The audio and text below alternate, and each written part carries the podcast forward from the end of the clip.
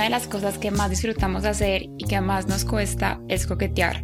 Por eso creamos un juego que es la excusa perfecta para hacerlo. Encuentra nuestro Intimacy Game en www.theblackbean.co.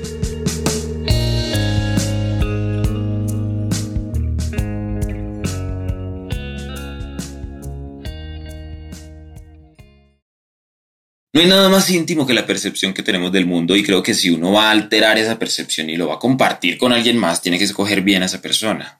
No puede ser alguien aleatorio. Y aún más íntimo es mezclar esa alteración en la percepción. En este caso era alterarla a través de las drogas, con sexo. Y esto fue lo que Sofía y yo decidimos probar.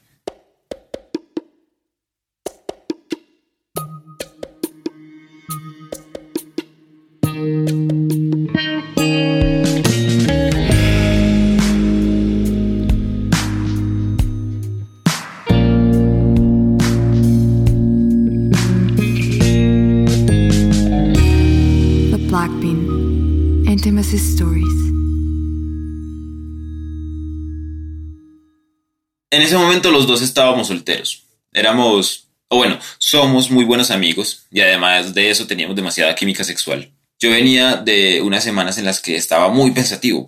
Me había visto un documental del DMT, una sustancia química que uno libera cuando nace, cuando muere, también cuando toma yaje o consume algunos hongos. Y leía Osho y cómo relaciona el orgasmo con un nivel elevado de conciencia al que también se puede llegar con la meditación y algunas drogas. Y no sé, Tenía mucha curiosidad de ver si lo que estaba leyendo si era real. Entonces en esos días salí, me encontré con Sofía en una fiesta, le conté todo el cuento del DMT y la superconciencia, nos pusimos a filosofar y no sé cómo llegamos a eso, pero decidimos probarlo. El plan que nos inventamos era irnos los dos a una finca y tirar cada día con una droga distinta. Y ya voy a hacer un review de mi cata de sexo y drogas.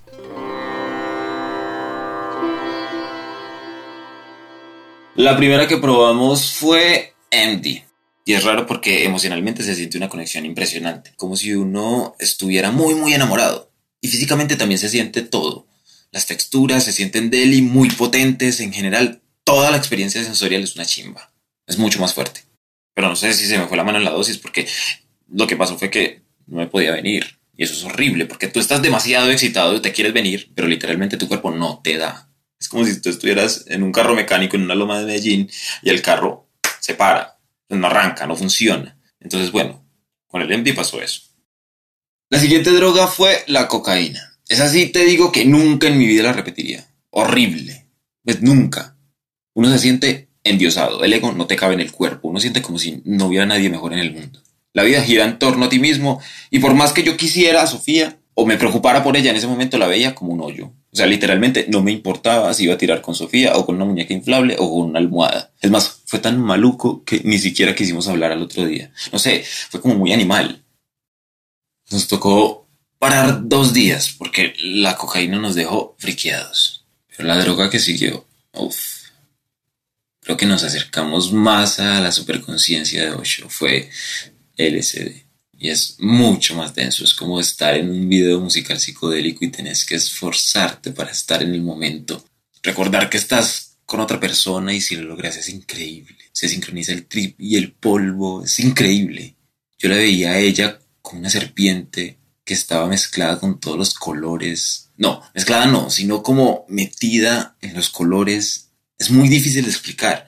Es, es como si estuvieras en un cuadro de Jackson Pollock demasiado poderoso. Lo más impresionante fue sentir el recorrido de la cabeza, de la culebra bajando desde mi boca por todo mi cuerpo para llegar a un blowjob.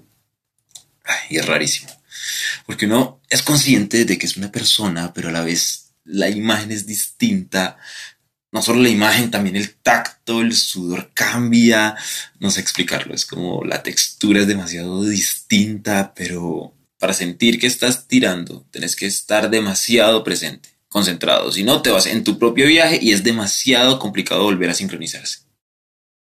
Y la marihuana y el sexo ya lo habíamos probado, los dos separados, y para mí siempre será la número uno. Siempre se va a la fija, es delicioso porque uno siente todo como en alta definición, el tiempo pasa lento, uno está tranquilo y no es un viaje tan pesado, es mucho más fácil de controlar. Es como es como tirar en las nubes. Yo creo que un factor que hizo que no nos malviajáramos fue que ambos nos sentíamos súper cómodos el uno con el otro. O sea, ya habíamos tirado muchas veces sin droga. No estábamos en esa fase de que uno tiene que editarse para agradarle a otro, no, nada de eso. Ya nos conocíamos bien, teníamos mucha curiosidad, era de lo que iba a pasar. Seguro si lo hubiera hecho con otra vieja a la que yo le estuviera cayendo o que apenas estuviera conociendo, no hubiera fluido tanto, porque ahí estaría preocupado por si ella iba a pensar algo de mí. Entonces, el review final queda así. Atención. Me siento como un influencer de drogas. Bueno, Mary Jane, 10 de 10, ganadora invicta, es así. LSD, uff 8.5 de 10. MD 5 de 10, pero se presume error en el usuario. Y a cocaína, no. 1 de 10, como por ponerle algo ahí. Síganme para más consejos de drogas. Mentira, no, en verdad, todo con moderación.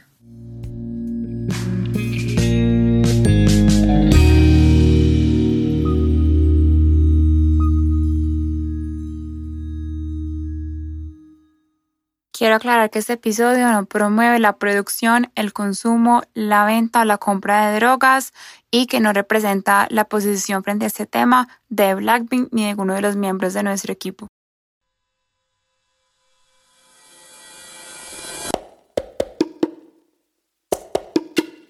¿Preferirías estar en una relación abierta o en una monogamia con cachos? ¿Qué crees que piensa la gente de mí cuando acaba de conocerme? ¿Con qué prenda de vestir crees que me vería muy sensual? Estas son algunas de las preguntas de nuestro juego para parejas Intimacy Game. Lo puedes encontrar en www.theblackbean.co.